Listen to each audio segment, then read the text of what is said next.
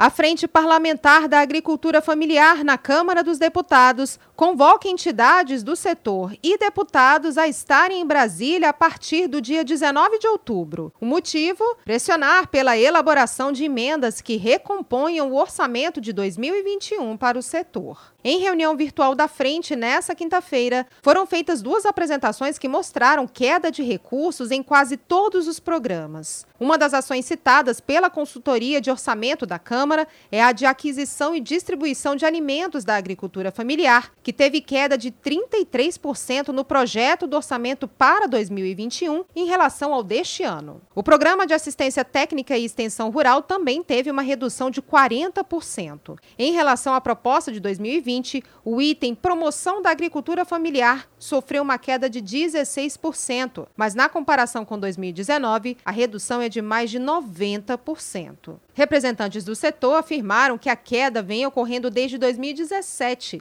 e que é preciso mais atenção à agricultura familiar. Reportagem Jalila Árabe.